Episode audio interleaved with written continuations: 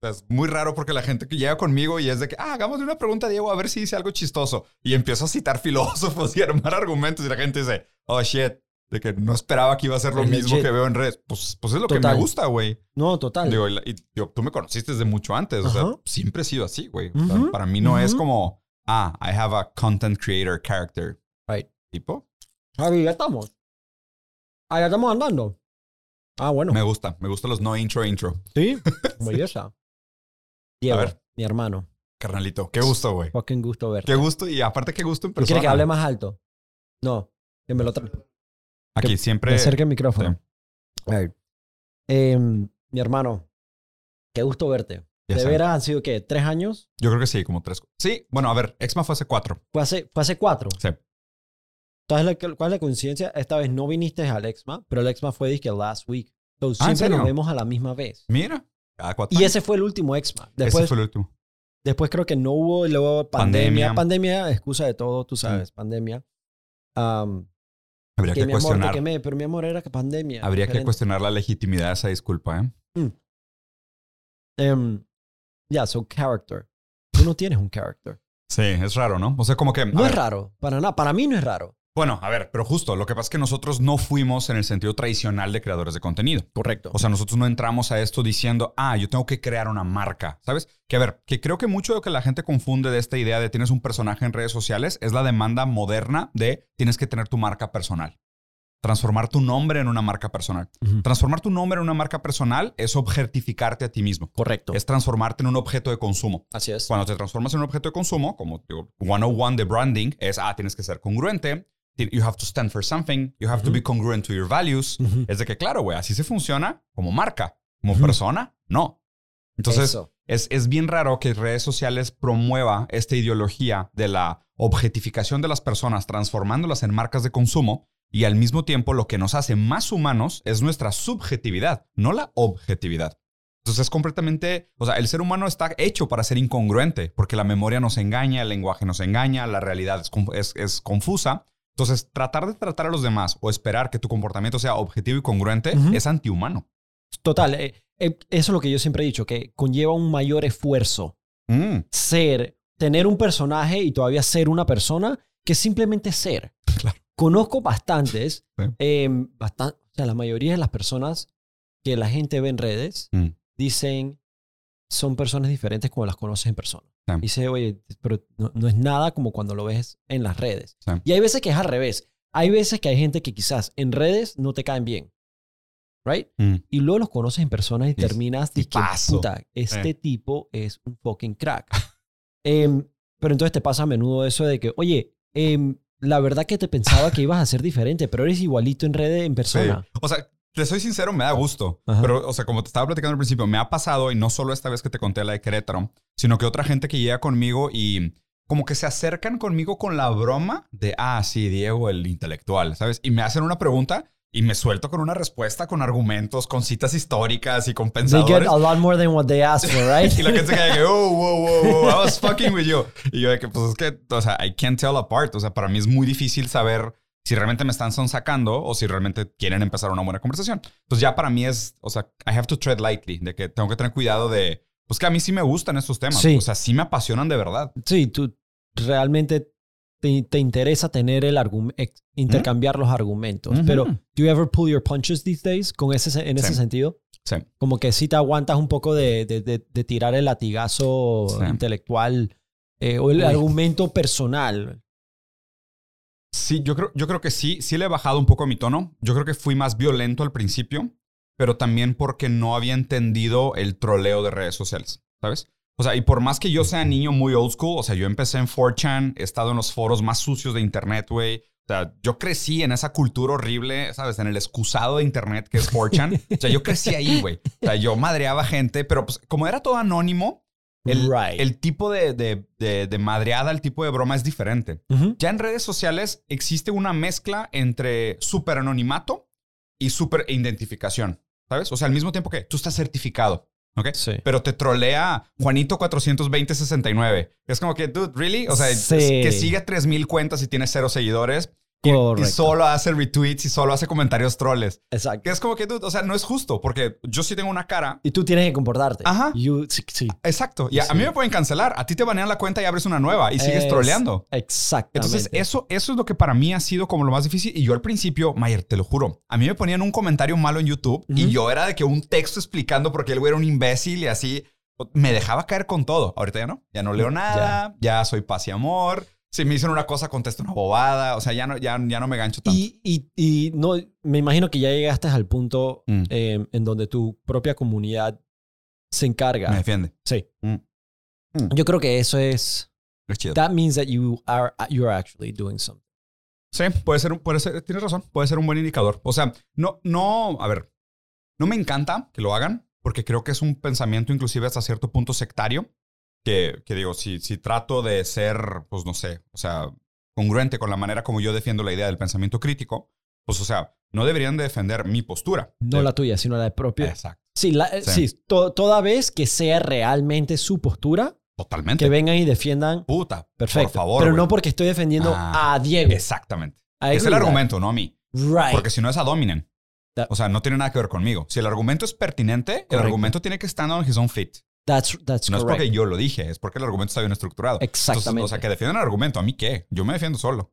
Pero you see, eso es, esa es la manera que a mí me encanta. en- o sea, por ejemplo, eh, los debates políticos. Yo me imagino que tú ves un Uf. debate político, ya sea en donde cualquiera, desde México a Estados Unidos hasta uno de Panamá, que te, te lloras, lloras. Sí, te Pero sí. realmente que no te da ganas de a veces decir, ojalá yo estuviera on that stage. Uy, es mi sueño Simple- mojado. simplemente usar objetividad y argumentos que no Uy. pueden, no, ¿verdad? No, güey, güey, total. O sea, me pegaste en el punto débil. Pero ahí te va. Con una gran condición. Ok. Que pudieran asegurar la salud de mi vida y de mi familia. Es que es, ok, México no es Panamá, es verdad. Ese es mi único problema. Hablábamos de eso eh, este fin de semana. Totalmente, dude. Hablábamos de eso. Es un gran O sea, problema. Yo, yo hago lo que yo he hecho en Panamá al gobierno, a los gobiernos, etc. En México yo probablemente no estuviera Sí, vivo tú ya no existirías. o probablemente algún familiar no estuviera vivo. Ya mandan el mensaje. Ya te hubiera tocado, seguramente. O sea, el- el- los formatos son diferentes y creo que Latinoamérica también sufre de esta misma dificultad de la crítica hacia la política, hacia el establishment, no solo hacia la política, porque inclusive, o sea, hoy es difícil separar el establishment de la política per se, porque, o sea, existe una fusión nefasta entre los grandes capitales y las supuestas democracias funcionales. Correcto. O sea, hoy en día lo peor de los dos mundos opera mero arriba en los círculos de poder. Así es. Entonces, es, a ver, es imposible separar la democracia del dinero bajo el capitalismo neoliberal porque las campañas cuestan. Exactamente. Total. That's it. Alguien tiene que fondearlas. Total. Y si el gobierno no tiene un presupuesto gigantesco para pagar las campañas políticas y te das cuenta que la campaña política costó 100 veces más que el presupuesto de, de publicidad, pues ¿de dónde viene la lana? Total. Y esa lana no es gratis. No. Alguien te va a pedir algo a cambio. ¿Qué te va a pedir a cambio? Exacto. Entonces, lo único, you have to follow the money. Entonces, oye, si alguien inyectó medio billón de dólares a tu campaña política y quedaste presidente, y de ese medio billón hay 300 millones que no sabes de dónde vienen, esos 300 millones le van a costar al bolsillo público y le van a costar a la gente. Claro. O sea, para que tengas una idea, hubo un momento en Brasil, cuando yo vivía en Brasil, que trabajaba cerca de gobierno. O sea, me tocó un proyecto, de hecho, con coincidencia con la Copa del Mundo pasada, la, la- bueno, antepasada, la de Brasil, que me tocó ver y escuchar en reuniones que decían, cambiar una ley en Brasil cuesta el 1% de lo que te va a generar como revenue. What? Entonces la gente llegaba y decía, oye, ¿sabes qué? Me gustaría aumentar la vida de anaquel de la carne. Porque si yo aumento la vida de anaquel de la carne seis meses a siete meses, voy a tener menos merma, va a haber menos carne desperdiciada y yo como empresa productora de carne voy a tener una ganancia. ¿Cuánto vas a ganar? Déjame ver tu spreadsheet de ventas. Ah, perfecto. Vas a ganar 200 millones de dólares al año. Perfecto. Te va a costar el 1% cambiar la ley. No me jodas. Precio de tabla y todo, ¿eh? Pero ¿sabes qué? A ver. Y yo venía pensando esto eh, past couple of days. Yo creo que por esa razón, porque funciona como empresa privada, El pero Estado. el Estado. Sí. Yo digo, ¿por qué no simplemente lo privatizamos y ya? Porque a la hora de la hora, Sí. así es como está funcionando, pero tenemos Malamente, esta sí. gran fachada Claro. de- de que es de democracia. la democracia, Ajá. el Moral. poder del pueblo y all this Populismo. bullshit Sí. que enamora y, le- y tienen que todos decir, no importa qué diga el pasaporte, todos dicen lo mismo, Sí. repiten el mismo speech. Mira, es, es muy buen tema. O sea, el, problema que, que se vive hoy en Latinoamérica, generalizando el problema de la política latinoamericana, es que a grandes rasgos no tenemos verdaderamente posturas políticas y ideológicos, solo tenemos populismo. Tenemos populismo de diferentes colores, pero solo tenemos populismo. Populismo, definición así súper básica, es respuestas fáciles para problemas difíciles. Eso es populismo. Es la, la, mercadotecnia se infiltró de la peor manera en la política. Dame, un, ejemplo de una, un lema populista. populista. Eh, un problema complicado y una frase simple. Make America Great Again. Eso es. Súper simple. Eso es populismo 101. Porque aparte de que, o sea, Make America Great Again como los 40s.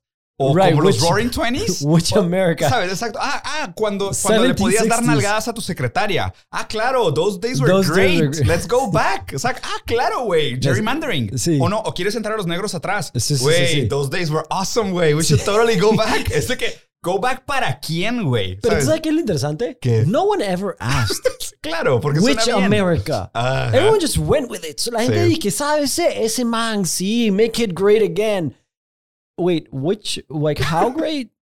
Great for who? O sí, great for who. ¿Era grande para quién, papi? Porque, pues digo, o sea, las cosas han cambiado. A ver, en México, hace menos de 100 años, las mujeres no votaban, güey.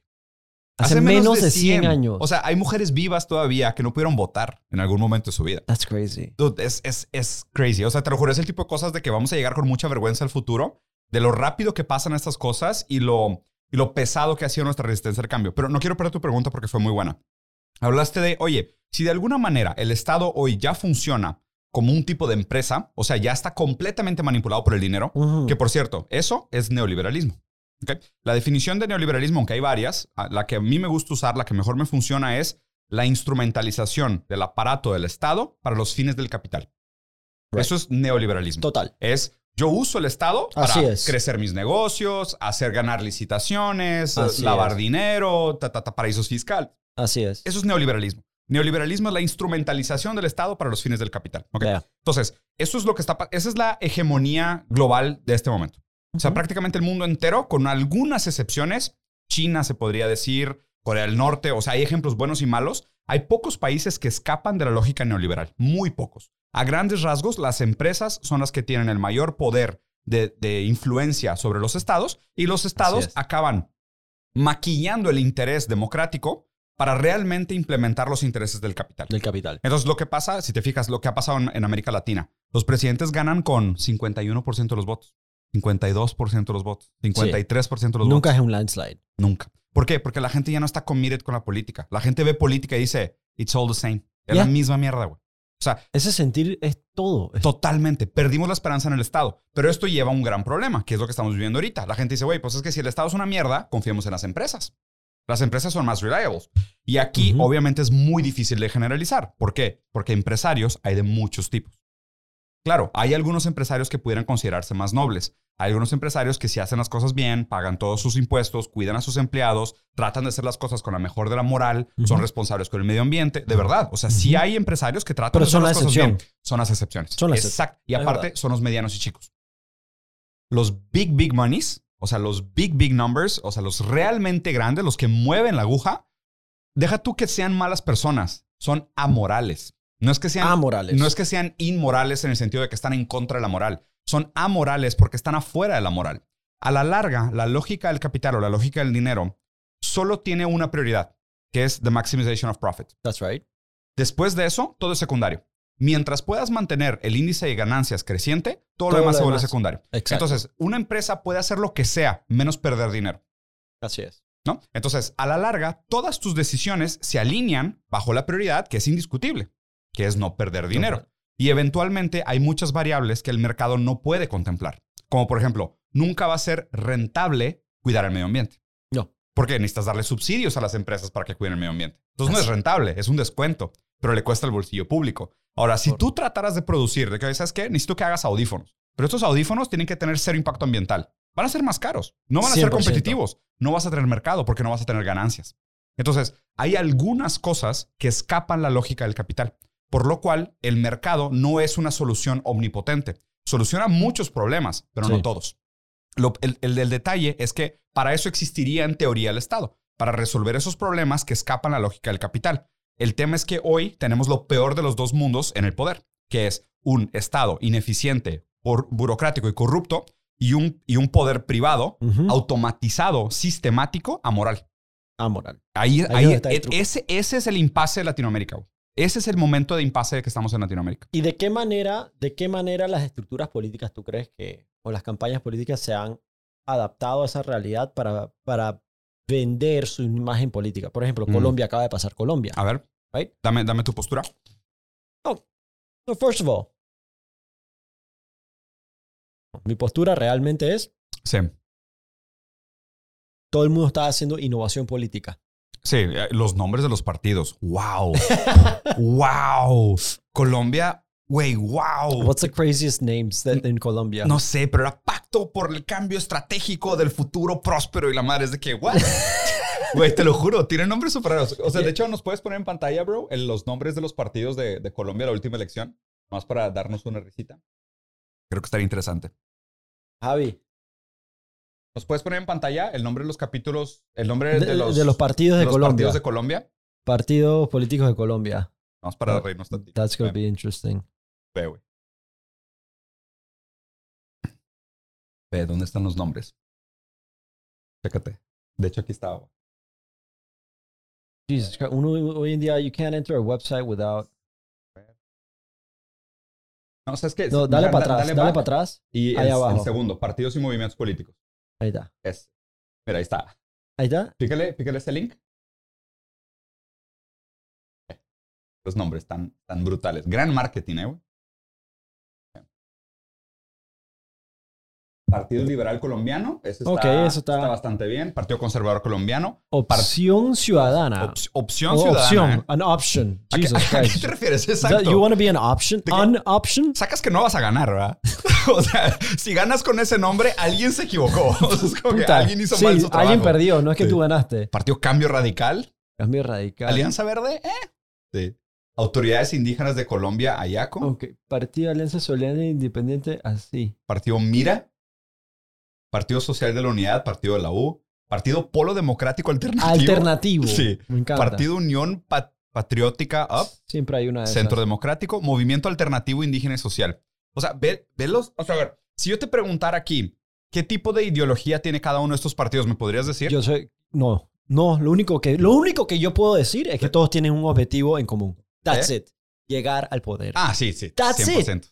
100%. That's it. De hecho, en Panamá jamás me he inscrito en un partido porque no sé what they stand for. Ah. No sé qué significa ser o PRD o RM o whatever Mm. partido. De hecho, inclusive en Panamá, de, de- en los últimos cinco o seis años, ha habido una ola de la independencia política, especialmente en el sector de legislativo, los Sí. diputados slash legisladores. Son muy independientes. O sea, ya todos son independientes. Ah, sí, sí, sí. El problema es que son políticamente independientes por no pertenecer a un partido. Claro. No obstante, no son financieramente independientes. Obvio. Entonces, yo siempre he cuestionado cómo uno puede ser políticamente independiente si tú no eres financieramente dependiente. Claro. Si tu dinero viene de los mismos bolsillos que le entran a los mismos partidos que tú te opones, entonces, ¿de qué estamos hablando? Who's calling the shots? Right. Claro, güey. Exactamente. Claro, güey. Obvio. Entonces, like, Debería ser como NASCAR. Los ¿Cómo? políticos. Con las marcas. 100%. Tú sabes que es que yo estoy, a, yo estoy a favor de la transparencia. ¿Sí? Que si por lo menos fueran honestos al respecto. Eso, el hecho de que puedan usar la marca, you know, Sí. whatever, y que, let's just say NRA. McDonald's is, you know, NRA. Puta, hey, ya, está bien. Em, Justo, a ver, Estados Unidos se cuelga la medalla de que es un país sin corrupción, porque el lobby es legal. Claro. Pero brillante. Sí, br- brillante o sea, sí, claro, brillantemente maquiavélico, diría yo.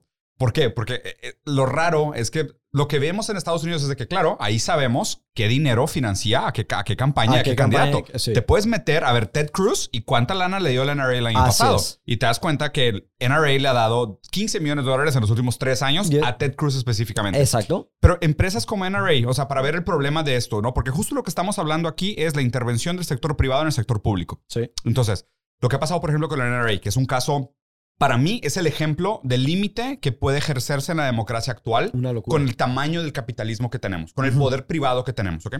NRA, o sea, el, el tema de las armas en Estados Unidos, creo que 96% de Estados Unidos está de acuerdo con background checks.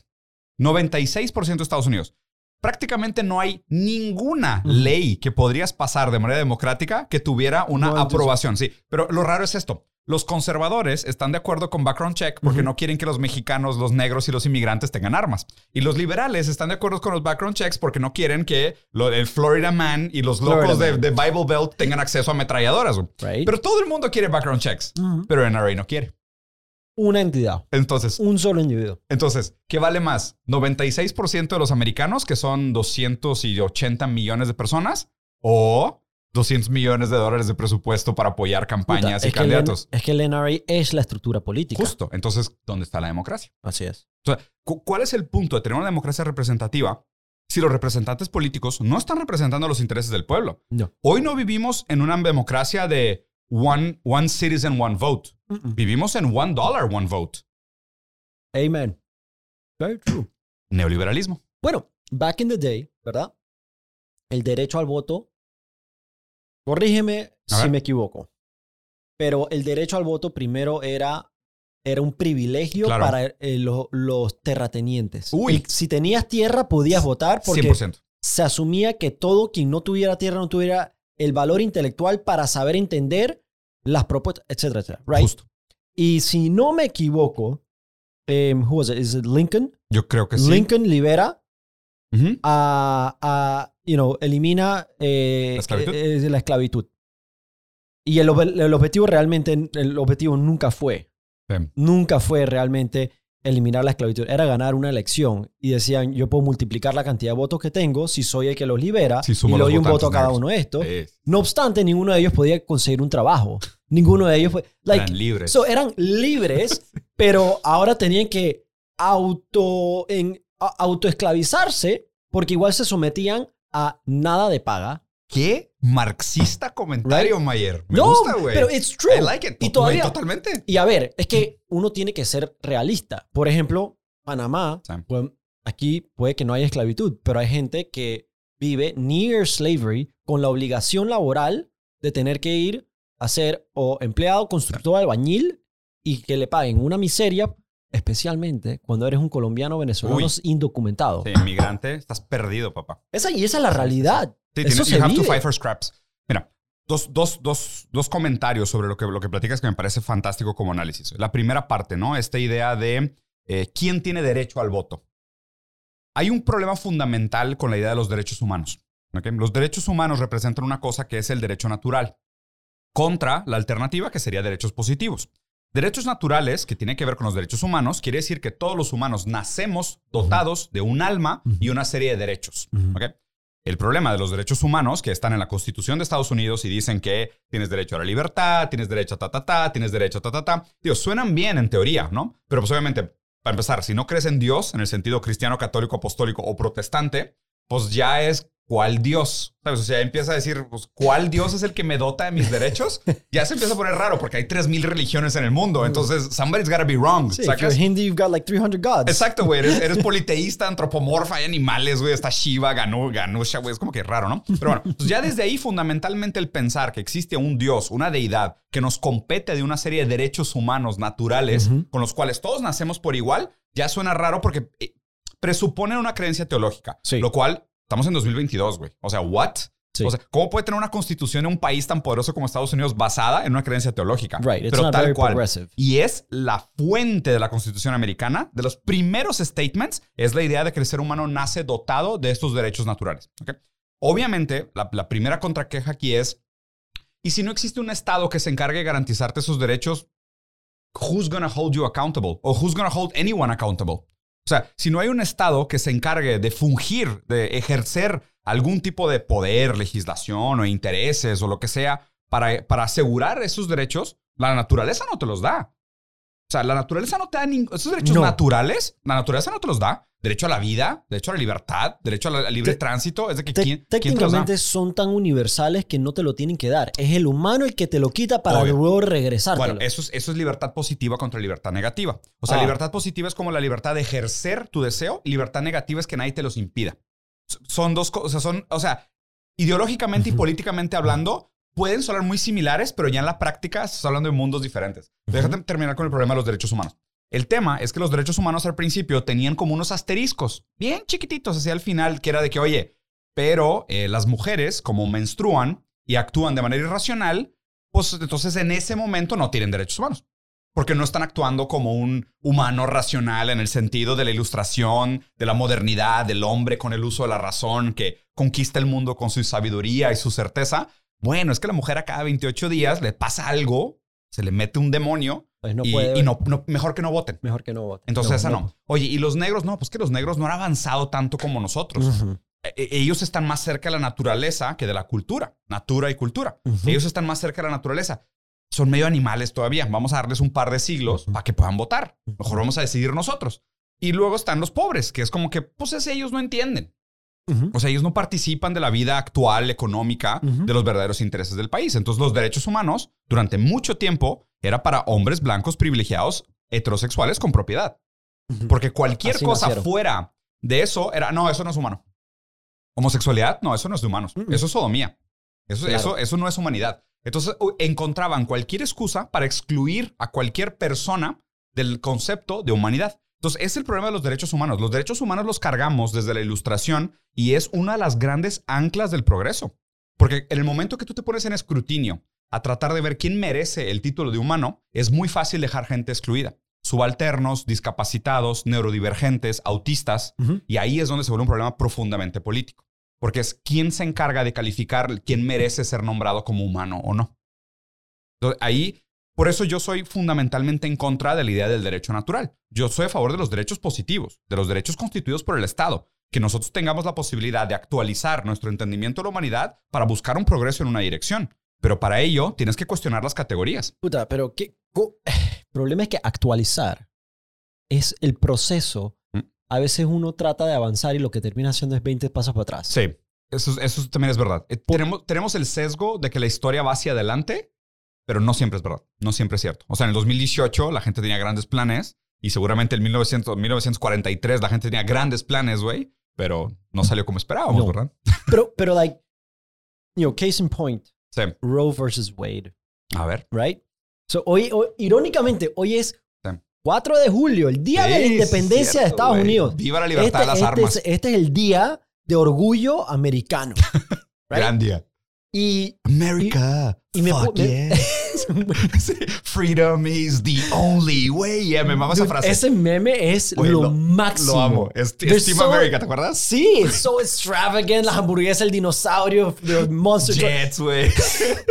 Like, no, Javi, busca, búscame ese video en YouTube. Sí. Dije el de America. Se llama Team, Team America Main Song. Está, está, es Güey, demasiado la frase- buenísimo. Freedom is the only way es brillante. O sea, es profundamente it's, it's brillante. like my way or the highway. Sí, no, no. it's what it's- Libertad es la única alternativa. Es de que, ok.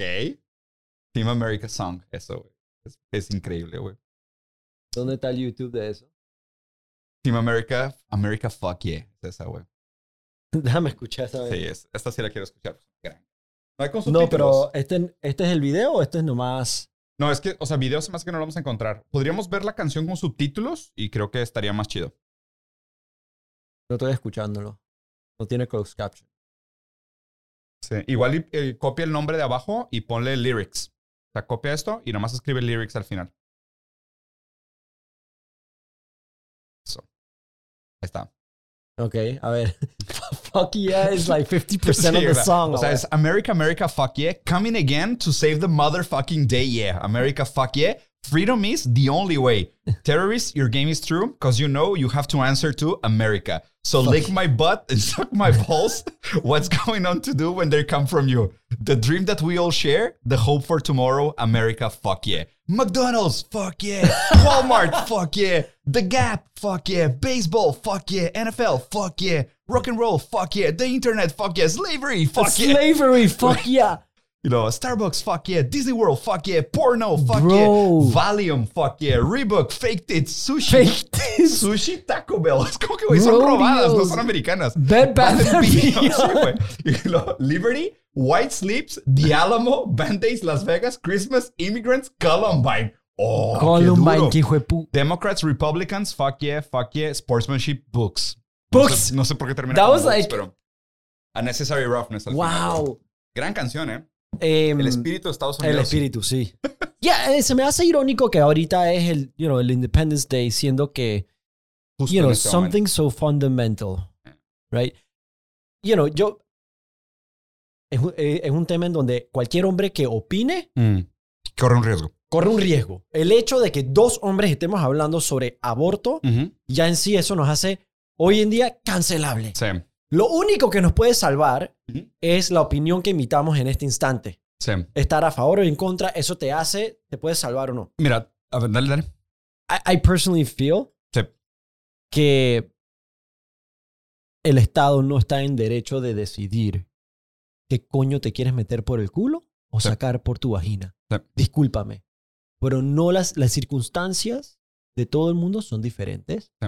Y, puta, lo peor es que, es que la mayor cantidad de, de, de- intención de aborto y de abortos vienen producto de violación y de, eh, ¿cómo se llama? De, de eh, incesto. Sí, That's sí. fucked up, dude. Sí, So it's like, what are we talking about? sí, claro.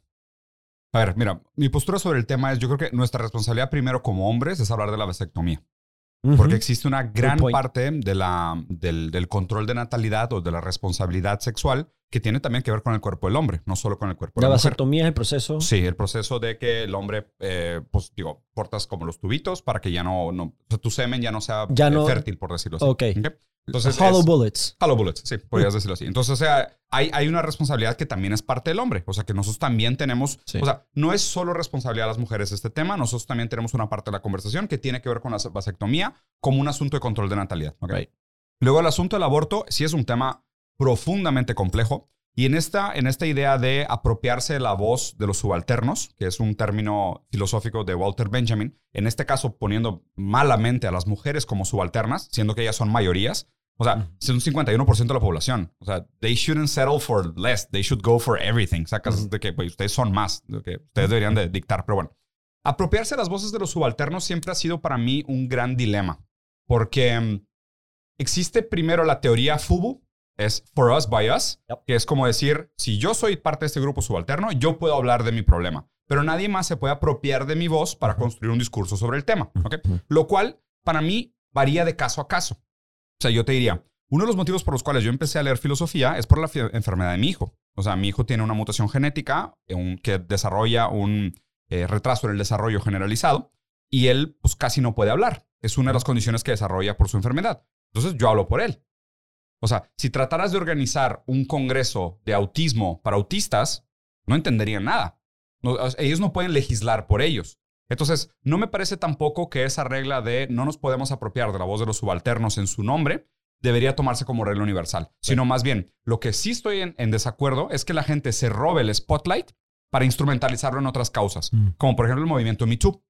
El movimiento Me Too empezó con mujeres negras, pobres, que sufrían abuso sexual en las empresas y acabó siendo un tema de celebrities en Hollywood que les decían catcalling. ¿Sabes? Entonces, ahí, Right. ahí sí para mí es apropiación, para que veas. Porque el problema fundamental es un problema de clase. No que el otro no sea un problema, pero hay, hay prioridades. But- ¿Me explico? right. Y luego, hablando, regresando al tema de aborto, yo concuerdo contigo fundamentalmente en esta idea de que el, el- a ver, el, el- el Estado no debería tener un poder sobre el cuerpo de las personas. Y, y 100%. vamos a tratar de generalizarlo. Pero entiende que esto también implica que no nos podrían obligar a vacunarnos. Right, ahí yo Ahí- también ahí se tenía empieza- el dilema Se ese. empieza a poner en gris. Sí. Entonces ya la conversación del aborto se vuelve un tema también de, bueno, ¿cuándo empieza la vida? O sea, proteger una vida o no proteger una vida. O sea, tú pudieras, tú pudieras defender que realmente la vida no tiene un punto de comienzo. A partir del momento que hay dos células, ya empieza un proceso de vida. O sea, ser. el decir, bueno, hay una, hay una, hay una conciencia que es difícil de definir, pero hay un sentimiento, es cuando se desarrolla el, el lóbulo frontal, que es como en la semana 12, si no me equivoco. Entonces, antes de la semana 12, según lo que se sabe hoy de neurociencia, no estarías cometiendo un asesinato per se, pero después de la semana 12, el feto ya siente dolor. Entonces ya se vuelve un problema ético, porque la ética sí tiene que ver con, los, con, con el sentimiento de dolor y placer. Sí. Entonces ahí sí hay un tema complicado. Pero a ver, pero luego tendrías que hablar de esta idea de el cuerpo, ¿no? Porque pues, digo, si el feto todavía está dentro del cuerpo de la mujer, pues entonces la propiedad Todavía del cuerpo es- todavía es, todavía es. Bueno, pero ahí te metes a otro Very problema. Ah. que es quién tiene propiedad sobre el cuerpo. Porque la idea de propiedad sobre el cuerpo implica dos cosas. Alguien que es dueño del cuerpo. Y no existe alguien que es dueño de tu cuerpo. Tú eres tu cuerpo. Correcto. O eres, eres tu cuerpo. No eres dueño de tu cuerpo, tú eres tu Exactamente. Bueno, esta, esta para mí es la división entre la, la- la ideología idealista, o sea, las corrientes filosóficas idealistas y las corrientes materialistas. Las corrientes idealistas hacen una separación entre cuerpo y alma, que venía desde la teología, que después se vuelve cuerpo y mente cuando empieza la ciencia en la modernidad. cuerpo. El materialismo no hace esa división. Desde Spinoza, se- o sea, Spinoza fue el que el filósofo judío portugués que sufrió muchísimo por sus ideas y es uno de mis filósofos favoritos de toda la historia. Spinoza decía, tú no eres dueño de tu cuerpo, tú eres tu cuerpo. Tu cuerpo. Porque sin cuerpo no hay conciencia.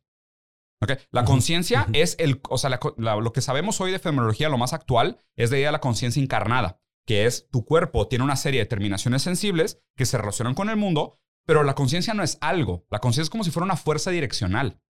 O sea, se ejerce en el sentido que el cuerpo se relaciona con el mundo en la manera material. Tu cuerpo es el aparato consciente. Sin cuerpo no hay conciencia. Entonces, si, si terminas con ese argumento, ya está bien raro decir yo soy dueño de mi cuerpo. Total. ¿Cuál yo? ¿Quién es, quién es ese yo Porque que es dueño de tu cuerpo. O sea, esa, esa división suena más como una secularización del dilema cuerpo y alma, que de nuevo es un problema teológico. Entonces, para mí, esa, esta argumentación del aborto, que a ver, que yo reitero mi posición, yo también estoy de acuerdo con, o sea, tenemos que pelear por la libertad de las mujeres, los derechos de las mujeres, sobre todo la seguridad. Y, o sea, la seguridad de que puedan hacer aquello que ellas quieran con su cuerpo con, con protección y salud. Que es lo Total. que no tienen hoy. A Total. ver, no hay seguridad ni siquiera menstrual para las mujeres, güey. O sea, todavía pagan impuestos sobre tampones y Yeah, cosas that- que son, son básicas. Sabes que recientemente aprendí que hay Sí. ciertos países que no cobran impuestos sobre tampons y tampax es- y se me hace tan lógico Total. Totalmente. de que ellos no escogieron ser nacer y mujer. tienen que pagar como les- si fuera un producto de added value, siendo que es algo Right. fundamental. Sea, no, no- Right. no tiene sentido. Entonces me parece que, o sea, la, la, y aquí es, es raro que nos estemos apropiando del discurso, pero me parece responsable apropiarnos del discurso en un sentido de buscar una mejora para la sociedad. Porque ni siquiera hago la división de género, de ellas y nosotros, sino que mi pensamiento es un poco más colectivista en el sentido de, pues yo tengo una madre, yo tengo una esposa, right. o sea, tengo amigas por los cuales me interesa su bienestar y su bienestar es parte del funcionamiento de la sociedad. Entonces, mi interés va hasta donde yo entiendo que somos como colectivo una gran masa que funciona para que la sociedad entera funcione. Y si las mujeres no tienen este tipo de seguridades básicas o libertades básicas sobre su cuerpo, su salud, su, seguridad, pues nosotros como hombres también estamos comprometidos. Claro que sí. Porque, de nuevo, aparte de la relación hombre y mujer en el sentido laboral, es algo que también ha estado actualizándose mucho, los Mucho. últimos años, ¿no? Entonces, por ejemplo, hay mucho trabajo no remunerado por parte de las mujeres. Sí. Para que el hombre, eh, que es el sentido tradicional, ¿no? Muy, muy anticuado, pero para que el hombre pueda ejercer sus funciones, la mujer se encargaba del hogar, que era lo Correcto. tradicional. Pero ese es un trabajo no remunerado. ¿no? Ujú. Te voy a dar un caso específico para que veas lo complejo que es el tema. Eh, cuando un hombre es transferido de una empresa de un país a otro, normalmente él tiene derecho a llevar la esposa y pagan para que vaya la esposa y los hijos y demás. Hace poquito hubo un caso, se me hizo súper interesante, que transfirieron una mujer alta directiva y dijo, ah, bueno, yo me quiero llevar a la mujer que trabaja conmigo en mi casa porque ella es la que cuida a mis hijos. Y la empresa dijo, no, pues esa no te la pagamos. Y ella dijo, ¿cómo? ¿Por qué? ¿Por qué no me lo estoy cogiendo o qué? O sea, ¿cuál- Nice. y güey, y se me hizo brillante. Nice. Porque eso, eso de alguna manera revela toda la infraestructura necesaria por detrás, Ajá. porque usamos el núcleo familiar como si fuera un microuniverso de soporte para la alta productividad del hombre antiguo. Así es. Cuando realmente lo que deberíamos de hacer es cuestionar toda esta articulación y ver, bueno, si buscáramos realmente condiciones, condiciones más iguales para que cualquier ser humano, invariablemente sus características, pudiera ejercer sus pasiones en el mundo. ¿cómo debería ser el replanteamiento de estas infraestructuras, infraestructuras sociales? Se me hace brillante. ¿Y qué terminó pasando en ese caso? Digo, es, ¿Tienes es complejo, pero pues demandó a la empresa. Y Sí. creo que lo ganó, si no me equivoco, pero se me hace una muy buena demanda. De hecho, Brilliant. comentario para todas nuestras amigas mujeres o, cualquier otro género que nos estén viendo, si sufren este tipo de discriminación, demanden. 100%. Eso Sí. crea el precedente. Sí. Pero es que esa es la otra, la otra parte, es que aquí vivimos también en, estamos viviendo, social media Mm. ha creado una falsa perspectiva de que un tweet, Mm. un shitpost, resuelve. Cancel culture. A la hora de la hora, acción es lo que resuelve. Entonces, si nadie demanda, si ninguna de estas mujeres demandan y no toman acción, then all we're going to see is a lot of talk and no change. Exacto. Because we need action. Sí. Y los Right. precedentes legales marcan una pauta histórica. Eso, Eso es el importante. precedente es crítico. Que a ver, que ahí hay otro tema, que realmente también litigar, hacer el proceso legal Es caro. también es un privilegio. Es un privilegio. Ese es un problema. Yo lo estaba pensando hace... O sea, podrías crear una gran fundación de fondeo para crear precedentes legales en apoyo a las mujeres. ah, no, güey, no te creas. Yo cuando termino mi proceso, Sí. yo me voy en contra del Estado. Yo voy a demandar al puto Estado porque esa plata está más... Está, Ah. Le llega primero al pueblo o al país conmigo Sí. que por medio del Estado. Seguramente. Y, y crear una fundación y literalmente... Yo, yo me pongo a pensar mucho en mi caso. Yo Mm. digo, mi suerte, mi suerte es haber tenido el privilegio de poder pagar abogados por siete años. Si Otros no, hubieran terminado condenados por... Porque el derecho a la defensa uf, es... Esa es la hipocresía más grande que hay. Eh. Sí, tú tienes el derecho, pero no, no, no tienes el mecanismo de Mayer. defensa. esto es precioso. ¿Ah? Acabas de definir la diferencia entre derecho positivo y derecho negativo. Porque eres libre de defenderte, pero you don't have the means. That's right. Entonces, eso es la diferencia entre derecho negativo y derecho positivo. O sea, ¿qué, qué te parece más justo? O sea, una sociedad que realmente te diga, bueno, todos tenemos los mismos tipos de abogados, invariablemente que puedas o no puedas pagarlos, o cada uno que ponga el abogado que quiera. Todo el, todo el mundo es libre de decidir el abogado que quiera, pero cuestan. No, y, y el abogado de oficio, Ah, obvio. that's, that's a joke. Sí, sí, sí. El abogado de oficio es uno de los chistes más grandes que he escuchado, porque eso es como decir, em, eso es como creer, la víbora te envenena y te va a decir, oye, yo te puedo dar la, la, la cura. Ajá. Doesn't work that way, Sí, you sí, know? sí. Sí, te. ¿Sí? ¿Sí? Claro que sí.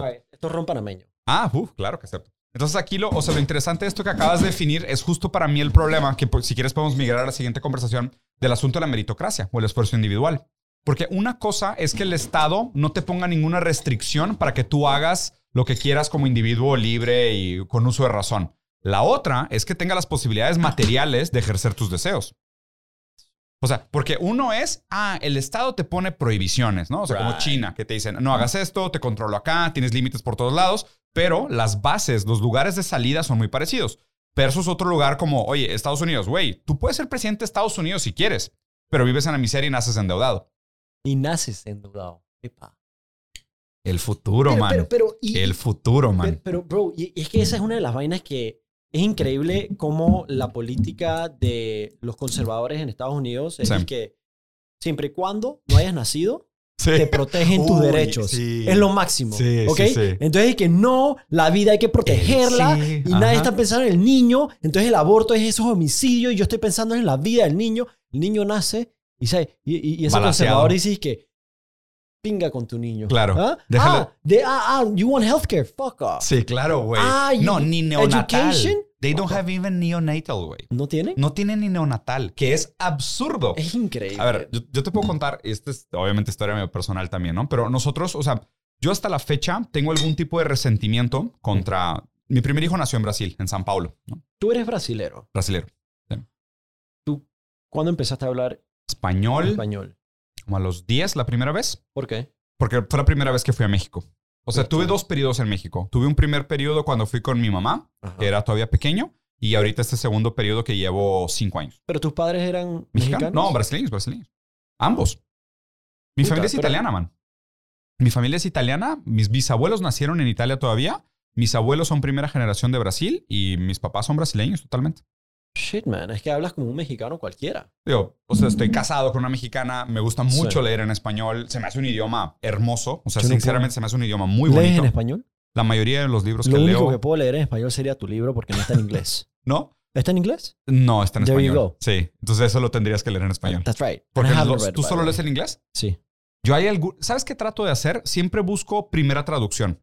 O sea, si vamos a suponer, si es de un libro de Hegel que está en alemán, la primera traducción es en inglés, prefiero leerlo en inglés. Pero si, la, si el idioma original es francés y la primera traducción es español, prefiero leer español. Ah. Porque tiene más que ver con la cercanía al origen del lenguaje. So, la primera traducción, ¿qué significaría la segunda? Que de- eh, del español se tradujo. Exactamente. Sí, es un telefonito roto. Es, y pasa mucho.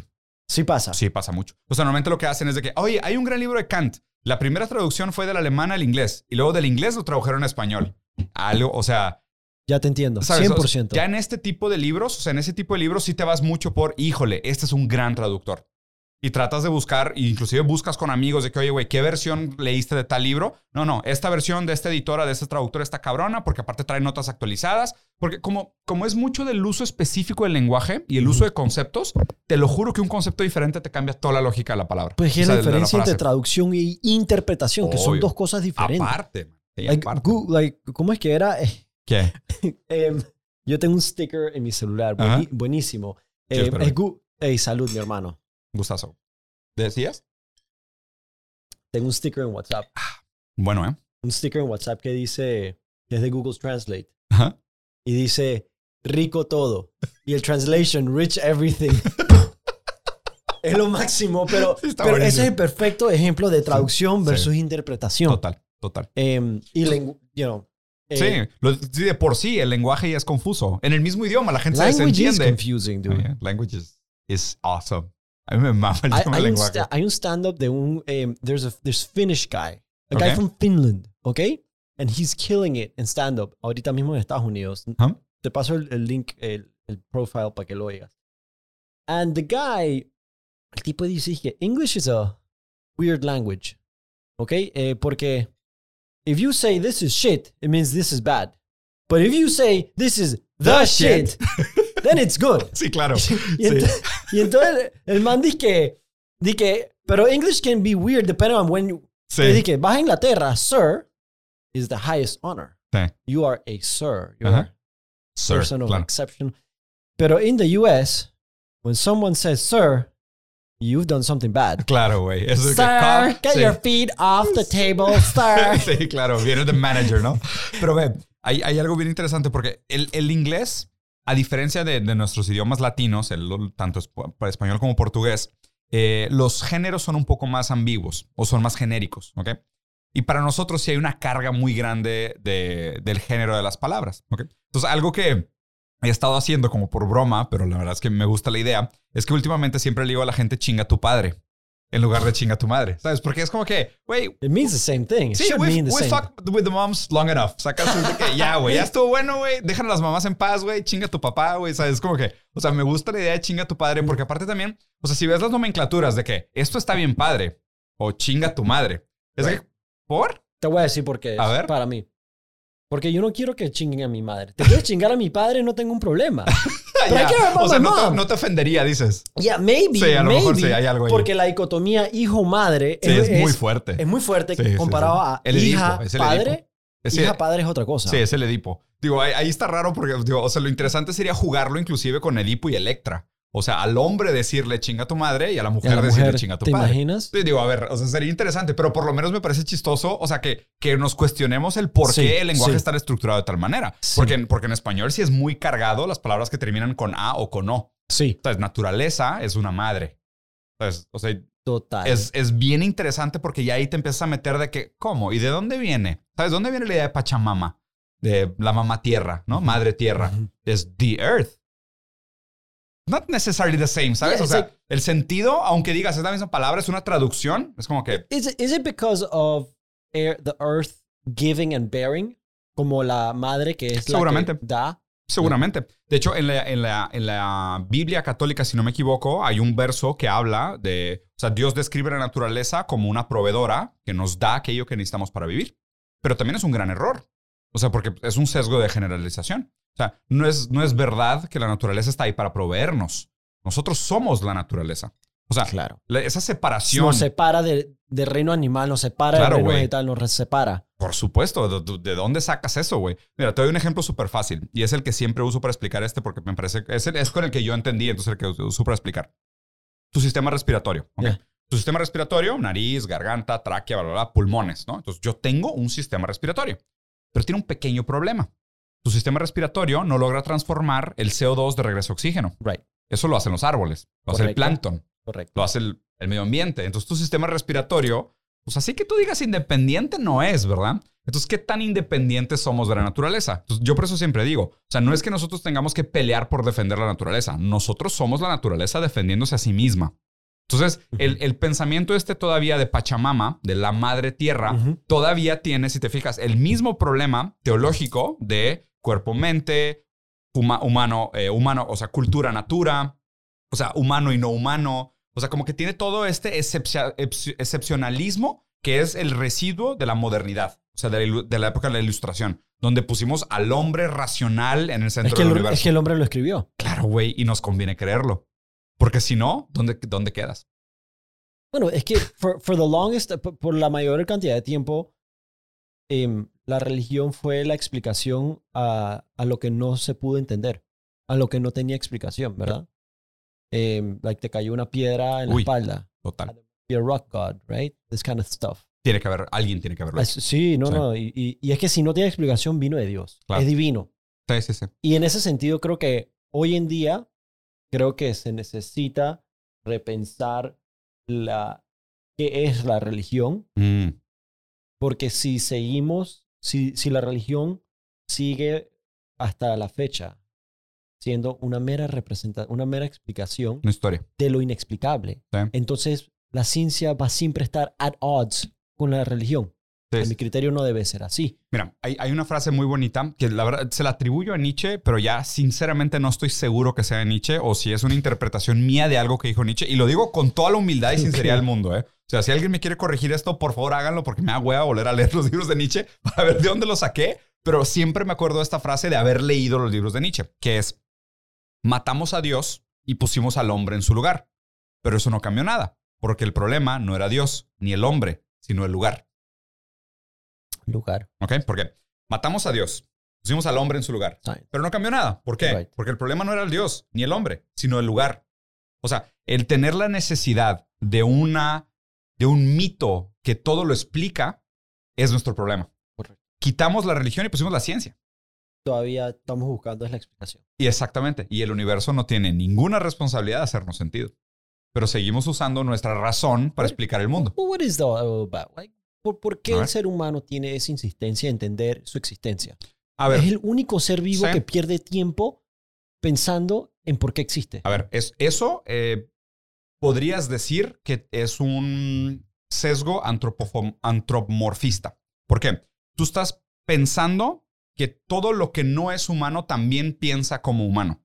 O sea, Ah. porque, o sea, ¿me explico? O sea, tú estás acabo, atribuyendo asu- acabo de asumir que, la, que, que, que, Que un perro- rinoceronte piensa igual que o yo. que una planta Claro. le interesa o, sea, o, o se cuestiona sobre su realidad. No como si, como si el cuestionar la realidad fuera algo valioso en sí mismo.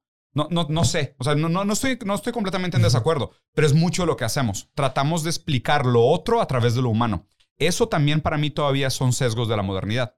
Y, y justo aquí está el problema de, esta, de, esta, de este tema de la modernidad. Lo que la, meta, lo que la modernidad vino a hacer es sustituir los mitos y las metanarrativas teológicas por la metanarrativa cientificista.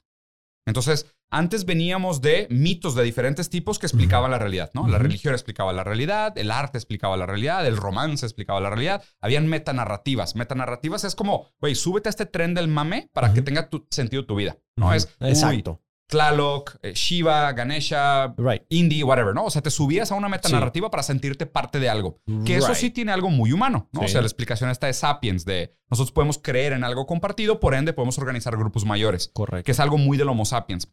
La, la modernidad viene como a quitar esto y dice, güey, todas estas metanarrativas serán falsas, o sea, son fundamentalmente teológicas o fantasiosas o tienen una parte de misticismo.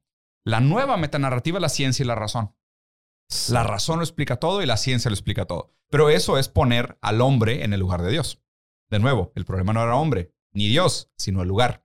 La necesidad de las metanarrativas es lo que acaba continuando siendo muy problemático. El lugar donde estamos hoy es el cuestionamiento de por qué necesitamos metanarrativas. O sea, ¿qué hay en el humano que tiene esta necesidad de tener metanarrativas? Todo el mundo tiene la suya. O sea, creas en algo, es más, sepas o no que crees en algo, crees en algo. O sea, aunque, aunque no estés completamente consciente de qué metanarrativa es la que apegas, estás apegado a una ¿Y metanarrativa. esa es la naturaleza humana o esa es la, eso es el social constructs of Ay, güey. growing up in society? Pues yo creo, a ver, es que podrías decir que son constant social constructs. Right. O sea, eh, que, que sea un constructo social no lo hace menos pertinente o menos real. Lo hace más entendible como origen. ¿Ok? O sea, es como, pues sí, tenemos metanarrativas y son constructos sociales, acaban funcionando. O sea, acaban guiando el comportamiento de pueblos enteros, de naciones enteras. O sea, ¿eso las hace menos valiosas porque fueron constructos sociales? Porque son productos de sus épocas, de las ideologías, del zeitgeist. del espíritu de los tiempos donde se crearon? Pues no. O sea, las hace cuestionables, no las hace, no las hace frágiles. Bueno, eh, a lot of society, acabas de hacer una, acabas de tocar un tema que me interesa bastante porque estamos en una época en donde estamos tratando de ser tan puros, Mm, tan puros, que eso lleva la cultura de cancelación, Mm. el yo me ofendo, eh, la hipersensitividad, la extrema inclusión que termina siendo exclusiva, Mm. al punto que revisitamos el pasado Mm.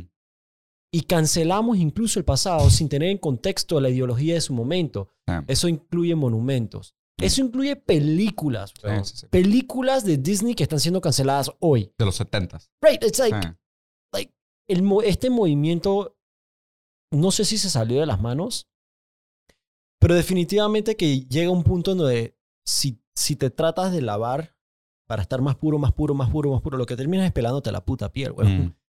Like, no estamos haciendo más daño, es lo que yo siento. A ver, híjole, también es un súper tema, güey. You've been cancelled, right? No. Te han intentado. No.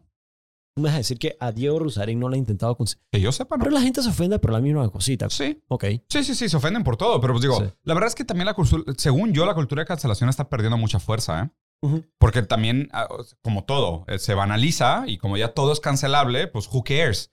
O sea, aparte los trending Yeah. topics pasan tan rápido, te cancelan ahorita, la siguiente semana a la gente no le importa, güey. Se les olvida. Dude, es increíble. Digo, claro, hay algunos casos que sí tienen repercusiones en el mundo real, como Johnny Depp, que puedes perder un papel, puedes perder una película, puede tener un efecto muy grande sobre tu carrera. Y ahí la cultura de cancelación, porque fue tan masiva y tuvo un impacto en la vida real, pero eso para mí tiene más que ver con el hecho de que la iniciativa privada acaba pintando sus intereses de arcoíris. ¿Sabes? Y- 100%. Y, lo que tratan de hacer es como, ah, si el interés público está por acá, ¿cómo, le, hago para, ajá, ¿cómo le hago para Exacto. alinear mis y vender mis productos alineado con lo que la gente quiere? Entonces la cultura de cancelación sin querer acaba como manipulando la manita del mercado. Pero a ver, o sea, regresando al tema de, de o sea, el, el tema de cancelar el pasado, ¿no? Que es súper extraño. La, la idea de historia es rara porque la gente cree que la historia es de verdad. Bear with me for a second. Sé que suena raro, ¿ok? Pero la gente se cree la historia, ¿no? Como, ah, claro, ¿quién ganó la Segunda Guerra Mundial? ¿Estados Unidos? Según... Oh, mames, lo ganó Rusia, güey. O Ok. sea, si Rusia no hubiera metido el ejército rojo, no gana. no, o sea, no ganamos la Segunda Guerra Mundial. Porque la manera que lo pintan es... Lo No, si los gringos Unidos. no se hubieran metido. Ajá, exacto. No, no, no. Si no hubiera sido Rusia, no, o sea, esa guerra lo hubiéramos perdido. Pero cabrón. O sea, fue el ejército rojo el que entró a Berlín y plantó la bandera, güey. O sea, el partido, o sea, nacionalsocialista, lo primero que hicieron fue matar a los comunistas y expulsarlos del país. O sea, el, el- el primer Re- Reich era profundamente anticomunista. Claro que después hubo un tema en Polonia que negociaron un territorio y hubo una doble traición y lo que tú quieras, pero esa guerra la ganó Rusia. Pero la historia está contada de otra manera. Te doy otro ejemplo. Si te digo, imagínate un T-Rex. ¿Cómo te imaginas al T-Rex? Jurassic Park. Jurassic Park. ¿Hace cuánto sabemos que tenían plumas?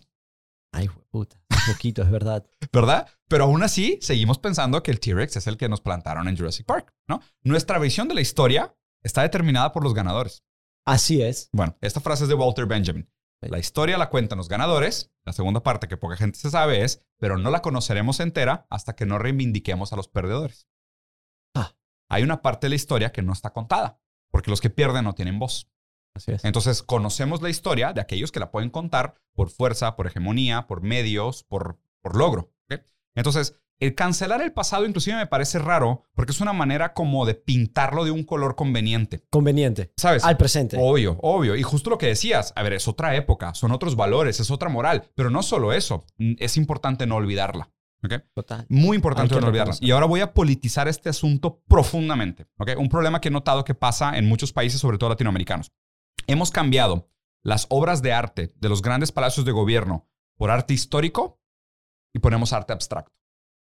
El arte histórico tiene las grandes figuras. Este cabrón fundó el país. Este cabrón vendió el país. Este cabrón nos traicionó. Y aquí está la pintura, que no se les olvide.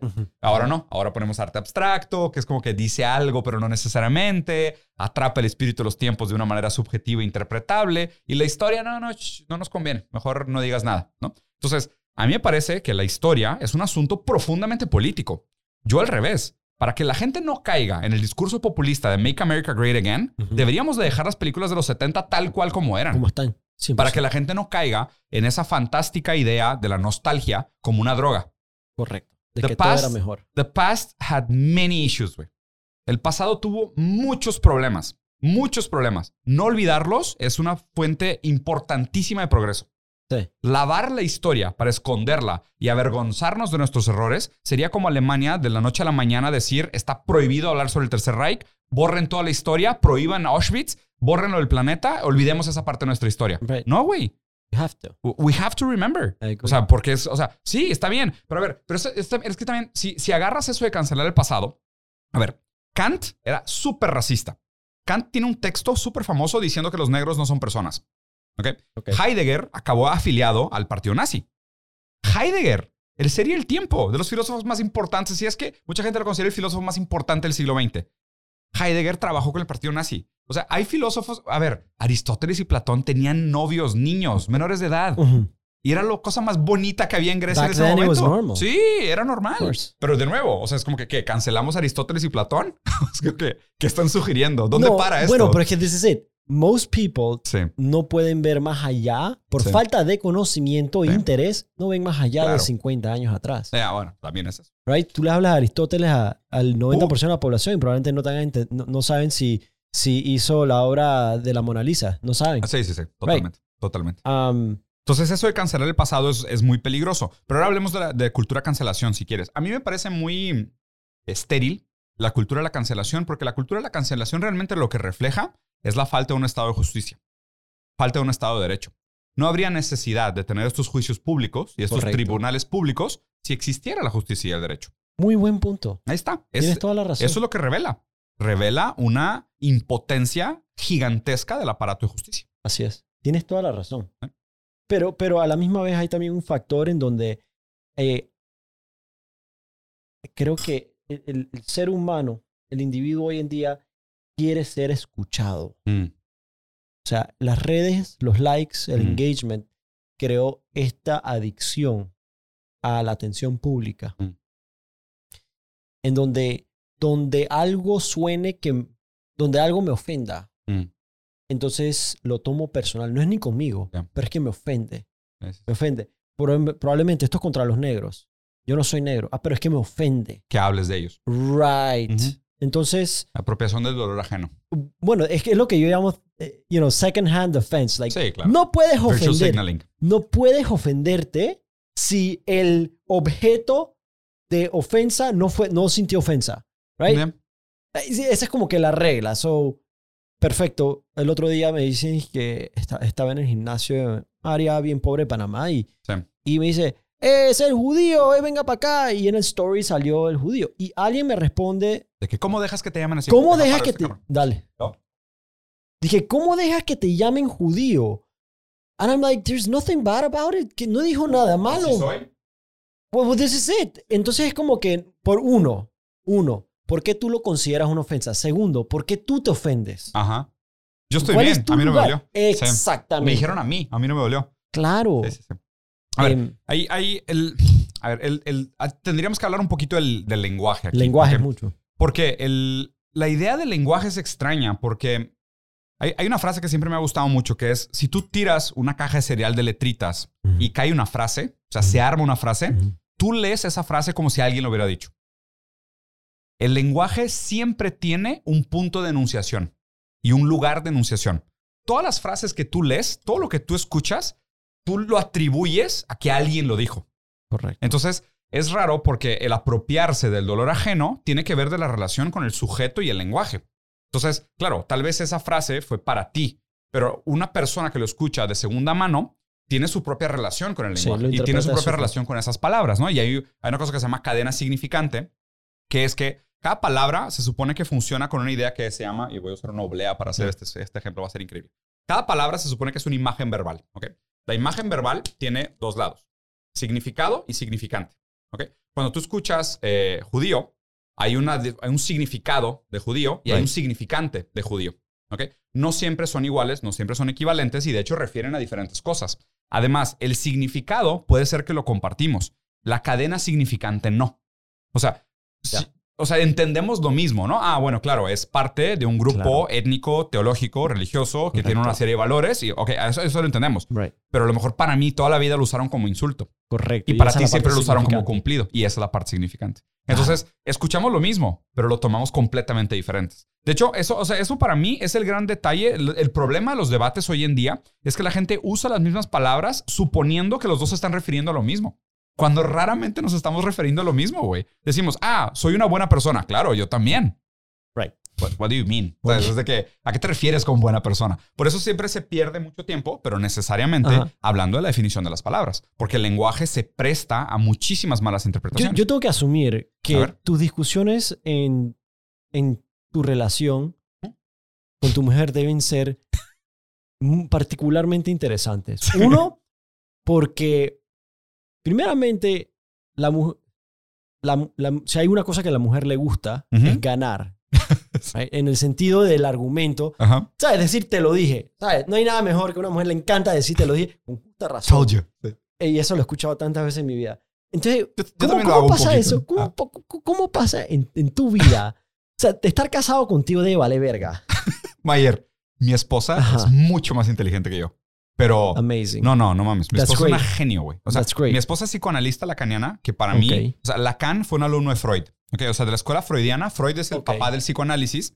Y después Freud tuvo muchos alumnos. Jung fue uno de ellos, Lacan fue uno de ellos. Hay muchos alumnos de, de Freud. ¿okay? Lacan fue un, un, un, alumno prodigio de Freud que reinterpretó el psicoanálisis y lo llevó al, al, siglo que vivimos hoy en día. O sea, mucho. A ver, hay una escuela muy fuerte de psicoanálisis que es la escuela lacaniana. Mi esposa es especialista en psicoanálisis lacaniano. Y ella tiene práctica, tiene pacientes y todo. Es psicoanalista sumamente profesional, brillante, le va muy bien. O sea, es una mujer profundamente estudiada, muy sensible, que tiene una escucha brutal, güey. Y no solo eso, sino por la enfermedad de mi hijo, mi esposa prácticamente se volvió biomédica. Mm. O sea, investigando la enfermedad, güey, llega al punto donde doctores le preguntan sobre temas genéticos. O sea, se volvió una eminencia. Mi mujer es una genio. Y mi hermano es filósofo, tiene una maestría en ética aplicada a la inteligencia artificial. Entonces, oh, ellos son probablemente las dos mayores influencias de mi vida. O sea, una mujer psicoanalista lacaniana y mi hermano que es filósofo con maestría. Y yo soy diseñador industrial. Pero me gusta mucho leer. una pasión por la filosofía. Me gusta mucho leer. Y también por mi esposa empecé a leer psicología y leí Freud, leí Lacan, he leído cosas de Jung, de Alain Badu, o sea, de otros eh, psicoanalistas y, psicólogos. Y por mi hermano empecé a leer filosofía y ahorita estoy haciendo un posgrado en teoría crítica. Entonces, o sea, las discusiones en mi casa siempre han estado pesadas, ¿sabes? Y yo soy el malo. no me lo imagino. Yo soy el malo, te lo juro. O sea, yo soy, o sea, yo pierdo la mayoría de mis argumentos. A ver, no, porque no se trata de ganar y perder, porque ya después es raro. Pero sinceramente me parece que ellos dos en sus campos son mucho más estructurados en sus, argumentos que yo. O sea, yo soy el sofista, por decirlo así. Yo soy el del, ¿sabes? El debate del pueblo. Eh, y te vas, so do you ever like, tú, alguna vez dices que let's agree to disagree? Vamos, vamos, eh, entiendo tu punto, estoy de acuerdo, eh, no, no, no, no estoy de acuerdo, pero vamos a dejarlo hasta ahí. Sabes que muchas veces pasa que llegas al tema de, o sea, no compartimos la misma definición de la palabra. Y mientras. Es que por ahí empieza todo. Claro. Y, y, te das cuenta que estás de cuenta peleando por una cosa que acá abajo no comparte la misma base. O sea, los dos estamos peleando por, por, la, por la justicia. Ajá. What the fuck does that even mean, güey? ¿Qué es para justicia? ¿A qué te refieres con justicia? Y vamos a poner, no, cabrón, la justicia es importante. Claro, la justicia es importante. Luego yo digo, sí, claro, maten a todos los millonarios y denle todo el dinero a los pobres. Y tú, wait, wait, wait, wait, wait. That's not what I meant, bro. ¿Sabes? Es como que, es que wow, wow, hold it. ¿Sabes? Es como que, that's not what I meant at all.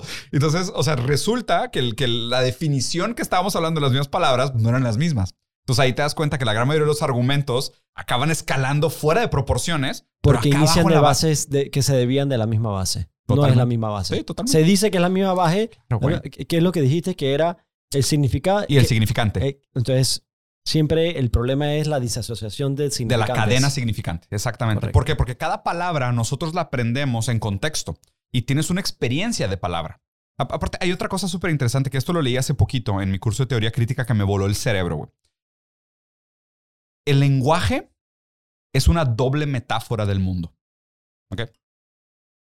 This shit is fucking weird. Es como que ves un vaso. ¿Ok? Entonces, ni siquiera sabes cómo se llama, pero ves algo. Dices, ok, this is kind of cold, a little bit heavy, fragile, transparent. Tengo una idea abstracta de esta cosa. Es la primera metáfora. Es de mi experiencia del mundo, mi experiencia sensorial del mundo, yo la transformo en una primera metáfora. Y vive aquí adentro de mi cerebro como una, un concepto abstracto. Luego yo lo tengo que comunicar. Le pongo nombre. Es una metáfora de mi concepto. Entonces hay una metáfora del objeto de referencia al concepto y hay una segunda metáfora del concepto a la imagen verbal. Verbal. Aquel sonido que representa el concepto de aquella experiencia del mundo que yo tuve. Correcto. Entonces el lenguaje es una doble metáfora del mundo. Correcto. Todo el tiempo estamos tratando de entablar conversaciones y actuar sobre el mundo real haciendo puras interpretaciones de doble metáfora. ¿Te imaginas lo difícil que es? O sea, decir, hay que cuidar los árboles. Cuidar, cuidar como mi mamá me cuidaba o cuidar como los policías cuidan a la frontera. Entonces, cuidar. Y luego, cuidar los árboles. Árbol es ah, el arbusto que está al lado de mi casa o el bosque amazónico. Entonces, hay que cuidar los árboles. Sí, Sí. sí. Ese es el lenguaje. Es un It's gran crazy. problema, güey. No me puedo imaginar. ¿Sabes qué? ¿Qué? La próxima vez que te vea, yo me tengo que fumar un bate contigo. Sí. Porque, Me dicen mucho eso. dude, porque no, a ver, no llevo, ni siquiera me he tomado el trago, me llevo dos sips y te juro que we haven't even started the engines. Sí. Literal, güey. Um, Es muy raro ese tema del lenguaje, pero es súper bonito, güey. O sea, pero también es, es gran parte de lo que hace que el ser humano sea tan interesante. O sea, el poder tener la misma experiencia del mundo y describirla de una manera tan distinta. y es que a la hora de la hora eso es lo que, e- esa es la individualidad de cada uno. La subjetividad. Exacto. Esa es la, la- la palabra, subjetividad. Y luego lo raro es pensar que el lenguaje no le pertenece a nadie. El lenguaje solo funciona si es colectivo. Tú, tú puedes inventar una palabra, pero si nadie entiende lo que significa, no es parte del lenguaje. Solo es lenguaje si es compartido. Claro, por ejemplo, dije, frases que tienes con tu pareja, cosas así, que entre ustedes dos se entienden, por Funciona. eso es que funciona. Exactamente. Tú puedes inventar la verdad, bli, bli, bli, pero si nadie sabe qué significa, Right. means nothing. That's right. Solo en el momento que, ah, ah, te refieres a este momento, a esta broma, lo que sea. Pero vean, te voy a hacer un par de preguntas para ver dónde estás ideológicamente. Ah, dale, dale. Eh, ¿Por dónde voy a empezar? Va, voy a empezar por esta. ¿Tú crees que el humano nace bueno, nace malo, o se hace bueno o se hace malo? Eh, se hace. Se hace. Pero simple simplemente nace. Entonces, ¿tú crees que, que viene primero, la esencia del humano o la existencia del humano? ¿Qué determina cómo eres? ¿Tu esencia o tu existencia? Tu existencia. Ah, perfecto. Entonces, ya de aquí, ya, ya con esto, te podría conducir a Marx, sin pedos. Y sin pedos, o sea, si, si realmente crees esto, o sea, si estás convencido que el ser humano es resultado de su contexto, te puedo construir toda la Es teoría. que, del- güey, yo soy mellizo. a ver, Yo soy mellizo. a ver, cuéntame eso. No lo, vi, no lo conociste porque está de viaje, pero yo tengo un cuate que nació, misma genética, Ujú. compartió los mismos privilegios, compartió todo igual que yo, la misma educación, todo. No Pero- obstante, no, no compartió los sufrimientos. Ajá. Y eso me ha hecho a mí una persona totalmente los constituyó diferente. diferente. Y en ese sentido, por eso yo digo, Existencia precede la. O sea, Ex- la existencia es más importante que la esencia. to- totalmente. Sí.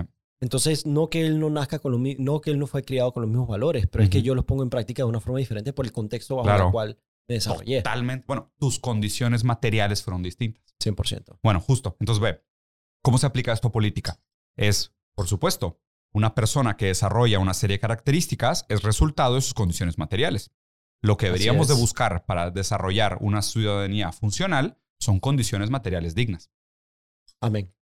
¿no? Entonces, o sea, esto es, es para que te des una idea. Ahora te voy a hacer una segunda pregunta un poco más pragmática aplicada a administración de presupuesto público. ¿Tú crees que el gobierno debería de patrocinar los museos para que fueran rentables? ¿O si los museos no son rentables, deberían de quebrar?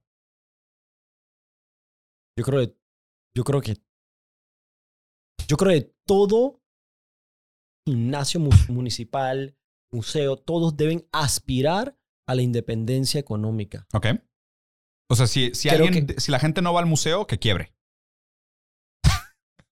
Porque Es pasa cierto. mucho, ¿eh? En la Claro pandemia, que en la sí. pandemia hubieran quebrado todos. 100%. Entonces, sí. No obstante, Ajá.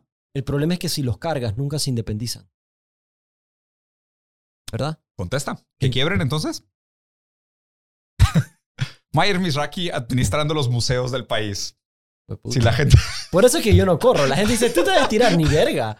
Es muy cómodo. Güey. Es muy cómodo. Pero estas son grandes preguntas. Mayas. Son grandes preguntas. Esta- estas son grandes preguntas. Es y es, más, es y es una manera como la gente debería cuestionar a sus políticos. Yo, yo lo dejaría quebrar.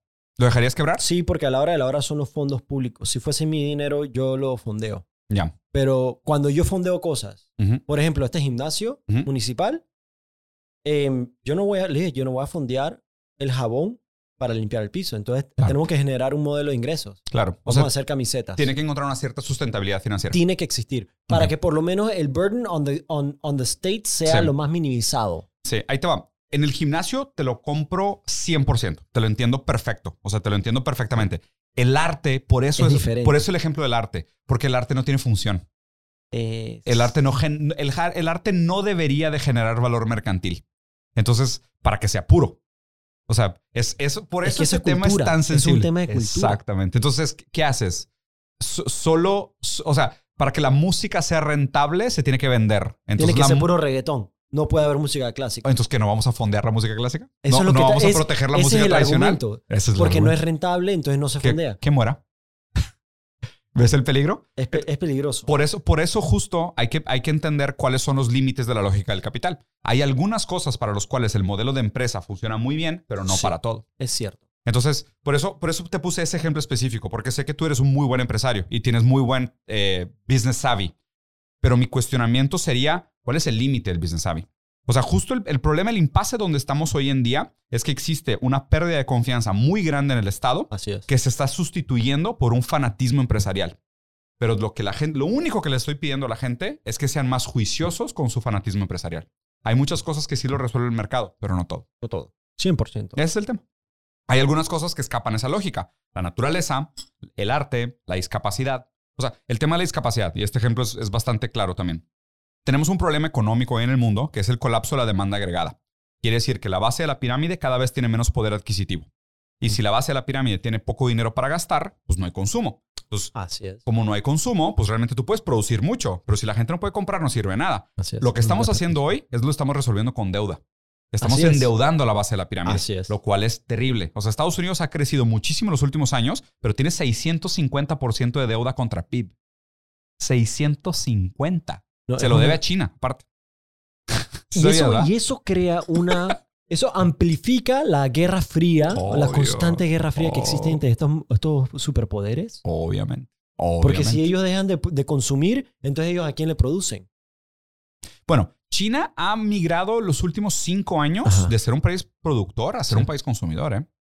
Sí. China está consumiendo mucho. Tienen la mayor cantidad de millonarios Sí. del mundo. Está cabrón. O sea, China es un fenómeno increíble. Lo que han hecho los Te- últimos te- 70 años me parece... Te voy a decir que es lo más increíble a mi criterio. A ver. El dominio Mm. que tiene el Estado sobre su población.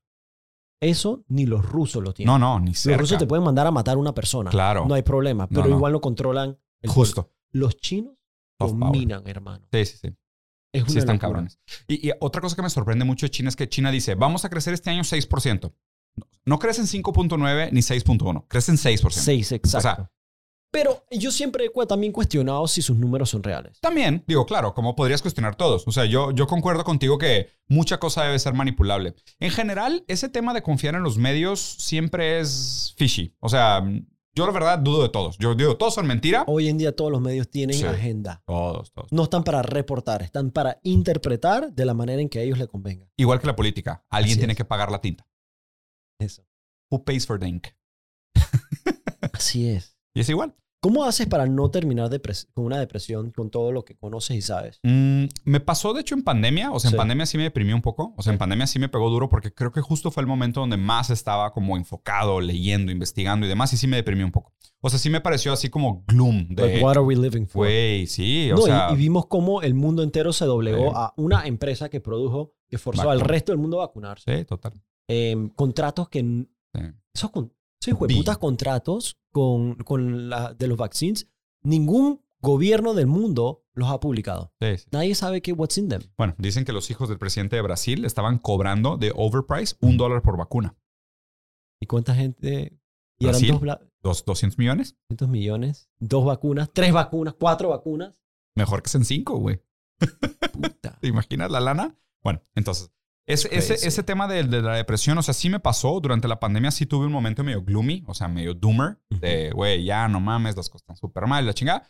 Luego también hay un presente histórico que dices, sí, vivimos en un muy buen momento comparado con el pasado. Hay muchas cosas a las cuales hemos progresado. Es, es innegable el progreso, la expectativa de vida. O sea, hay muchas cosas, hay indicadores que sí son irrefutables, que son mejores. Es verdad. Pero también hay muchos peligros de pensar. O sea, lo que no me gusta, ahí está. Mi nueva actitud revolucionaria es, el, es la felicidad. Mi actitud revolucionaria es el optimismo y la, y la, y la, y la felicidad. ¿Por qué?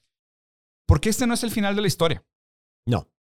And things can be better. Sí. O sea, seguramente alguien que estaba trabajando en las pirámides de Egipto, cargando piedras hasta que se le rompiera la espalda y luego alguien llegaba a darle un martillazo en la nuca para que no estorbara en la carretera, pensaba que vivía en el mejor de los tiempos. Y decía, güey, la gente se va a acordar de nosotros como los esclavos que construimos las pirámides del faraón, güey. People are gonna remember, ¿sacas? Y ellos pensaban que ese era el fin de la historia. Ellos pensaban que hasta ahí llegaba, que esa era la realidad. Y todos los momentos históricos han tenido ese tipo de monumentalismo pensando de que this is it. This is history. This is as far as we get. Y siempre, es- siempre es mentira. Siempre pasa el tiempo, volteas a ver hacia atrás y decías, ay, pobres idiotas, güey. Pensaron que ahí se acababa la historia. Y no, Sí. no se acababa la historia. Entonces, mi, mi manera de ahora de no ser tan doomer es más bien pensar en cuáles son aquellas avenidas de cambio que son los verdaderos triggers que podemos explorar para buscar una mejora. Pensando que lo que entendemos como mejora también se redefine con el tiempo. Entonces, la verdad, yo creo que lo, lo mejor que podemos hacer como ciudadanos responsables, con criterio, con juicio, es primero, permitirnos cambiar de opinión, Right. constantemente revisar nuestros conceptos y nuestras nociones, Sí. porque hay algunas ideas que envejecen muy mal Ujú. y otras que te das cuenta que no les debes ningún respeto y más bien deberías de abandonarlas y usar todas estas oportunidades para decir, bueno, pues voy a tratar de buscar a través de este camino pues una mejora, un progreso, mayor dignidad, mayor bienestar, mayor funcionamiento social y, y buscas esas avenidas de crecimiento. O sea, no es tanto el hecho de, ah, we're doomed, they have all the keys and all, they hold the doors and we're fucked y, ¿sabes? Como que, sí, you can say that, pero la historia te prueba de que siempre ha parecido así Siempre ha sido así. y siempre ha cambiado. Entonces, Ah. hay algo que se puede hacer. So, tú, a la hora de la hora, tú eres optimista. Sí. O sea, muy moderado, muy... Y, y optimista en el sentido inocente, ¿no? O sea, y no, no de alguien más va a hacer algo al respecto, sino simplemente en el decir, we don't know everything. O sea, no sabemos todo lo que está pasando. Aun cuando tratamos de explicar el mundo completamente racional, estamos cayendo en una falacia moderna de pensar que nuestra razón es, Es una toda. representación idónea de la realidad, lo cual nunca lo ha sido. No. Entonces hay otras things in motion que, que no podemos ver. know. Exacto. Entonces más bien es como que pues, no enjoy the ride, pero sí es como hold down on your obsessivity, ¿sabes? Es como que... Sí, ba- ba- bájale. Sí, bájale a tu obsesividad, no controlas todo, güey. O sea, o sea, no eres tú el que va a cambiar el mundo tampoco. Entonces, es como que eso, eso es lo que me ha dado un poquito más de paz y tranquilidad. Y a ver, y lo raro de decir esto es que para alguien la revolución ya era urgente y ya va tarde. Para alguien, o sea, para una mamá africana de tres hijos, violada, que está en una zona de guerra en Uganda, la revolución ya va tarde. Y, y seguramente para millones de personas, cualquier aspiración revolucionaria ya viene tarde. El cambio es algo que se da de manera paulatina, de manera casi imperceptible, y de hecho se dice que los cambios parecen imposibles hasta que son inevitables. Hasta que son inevitables. Y el problema es que luego volteamos a ver la historia y decimos, claro, Claro. Cuando miras para atrás, todas, sí, todo conecta. Justo.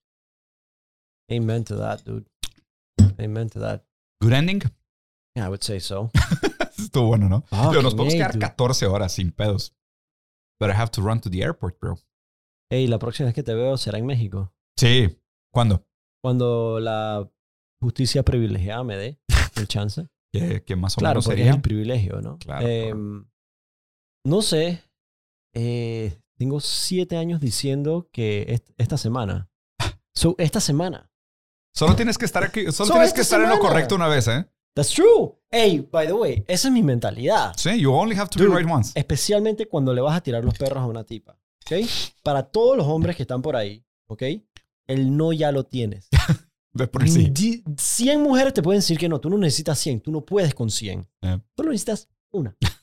right? You know, you only have to be right once. Sí. Right? Es como el éxito en los negocios. Just once. It doesn't have to be Pues, every pues single ojalá y time. sea esta semana, man. Amen, Entonces te, lo digo de corazón y digo, el Amen, tiempo, el dude. tiempo que, que he tenido de conocerte, he desarrollado un aprecio y un respeto muy grande por ti. Puta. Digo, para la gente que no lo sabe, cuando yo conocí a Mayer en, en un evento de, de- de conferencias, que no vamos a nombrar, pero va a quedar bastante obvio, hace mucho tiempo, invité al buen Mayer a que viera mi conferencia y Mayer estando en las gradas, viendo la conferencia antes que la mía, que por eso está aburridísima, Ojo. con unas slides de los años 80, Poco. de PowerPoint con transiciones de Con magia. transiciones, Sí, aplausos y todo, Sí, exacto. Y Mayer pone un tweet de esos tweets de Mayer que casi no tienen ningún efecto social, diciendo, güey, ¿cómo puede ser esta porquería de conferencia que parece que estamos en los años 80? Y se acerca el dueño del evento a decirme, oye, por favor, dile a Mayer que baje el tweet, se nos hace muy ofensivo. Y yo voy amablemente, le digo a Mayer de que, oye, Mayer, el dueño del evento, el güey que me contrató y me trajo a Panamá, está ofendido por tu tweet. Y Mayer me dijo con estas palabras. Me dijo, lo voy a bajar, pero no por él, solo si tú quieres. Y Es cierto. Desde entonces he desarrollado un respeto y una admiración muy grande por ti, Amen. que solo se ha afirmado cada vez que te veo, man. Thank you, papá. No, It's mutual. A la orden, It really A is. la orden. I do appreciate uh, exchanging ideas contigo. De veras, siempre es, es realmente un placer de vida. Sí, es un eh, enriquecedor. Y yo No, creo que la gente que está escuchando esto se va a sentir muy, muy privilegiada y motivada de escuchar la manera en que dos mentes pueden intercambiar ideas, a veces divergentes, Sí, pero de forma madura, de forma eh, sí, intelectual respetuosa. y, y también progresiva Sí, sí, sí. porque todo lo que hemos expresado aquí is very progressive without losing, going into far Chaos. eh, eh, chaos o los extremos, ya sea izquierdos o derechos. Totalmente, totalmente. Hay, hay, hay una frase, si me permites, para cerrar, de uno de mis filósofos favoritos, que siempre la digo, que es, ¿tú crees que yo leo tanto para no cambiar de opinión? ¿Qué clase de idiota sería, güey? Amen. De hecho, esto lo dijo un boxeador. Es, eh, si tú llegas a los 50 pensando lo mismo que pensabas a los 30, perdiste 20 años de tu vida. Me encanta. Gran me frase, quedo, ¿no? Me quedo con esa. Cambien de opinión, es gratis, muy saludable y es bueno para el cerebro aparte. Amen. Mi hermano. Pari, Good to see you. Ya sé. Ok, te tengo que llevar de una vez al aeropuerto. vamos al aeropuerto. All right, Laters. papás. Laters, people.